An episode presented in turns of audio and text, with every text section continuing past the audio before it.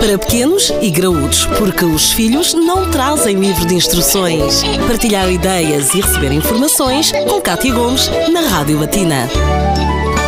Ontem falámos de depressão pós-parto, não é uma temática nova no Pequenos e Graúdos, mas que tem a sua importância. Hoje eh, falamos especificamente dos sintomas, como diagnosticar, e para tal temos connosco o psicólogo João Fernando Martins. João, existem aqui sintomas bastante específicos deste tipo de depressão. Julgo eu eh, que um dos principais é a, eh, a rejeição da mãe àquele bebê que acabou de nascer. Olá, Cátia. Bem, pode ser, pode não ser. Nós, quando uh, diagnosticamos uma depressão pós-parto, nós temos em consideração um conjunto de sintomas sintomas e não sintomas em um, específico. Obviamente que esse sintoma aqui pode ser uma, um grande alerta de que estamos presentes, de que estamos uh, ou, ou, que temos presente uma depressão pós-parto. O que é que isto quer dizer? Esse é um dos sintomas uh, típicos, mas uh, temos que considerar que a depressão pós-parto obedece a critérios que estão muito relacionados com a depressão em si, ou seja, a mãe pode sentir sentimentos de tristeza, de inutilidade, esse do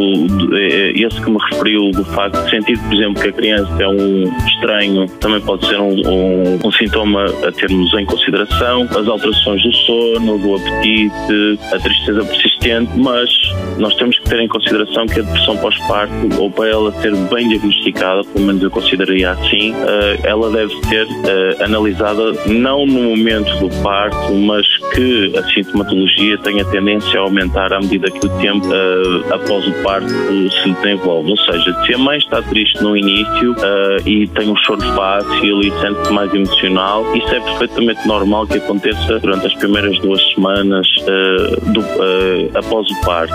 Se os sintomas continuarem a desenvolver-se e a agravar, portanto, provocando mal-estar, seja na mãe, seja na criança, do ponto de vista emocional, aí sim já é um alerta importante para considerarmos a, a avaliação sobre uma depressão pós-parto. Sendo que este tipo de depressão tem tratamento. E é precisamente disso que vamos falar na edição de amanhã.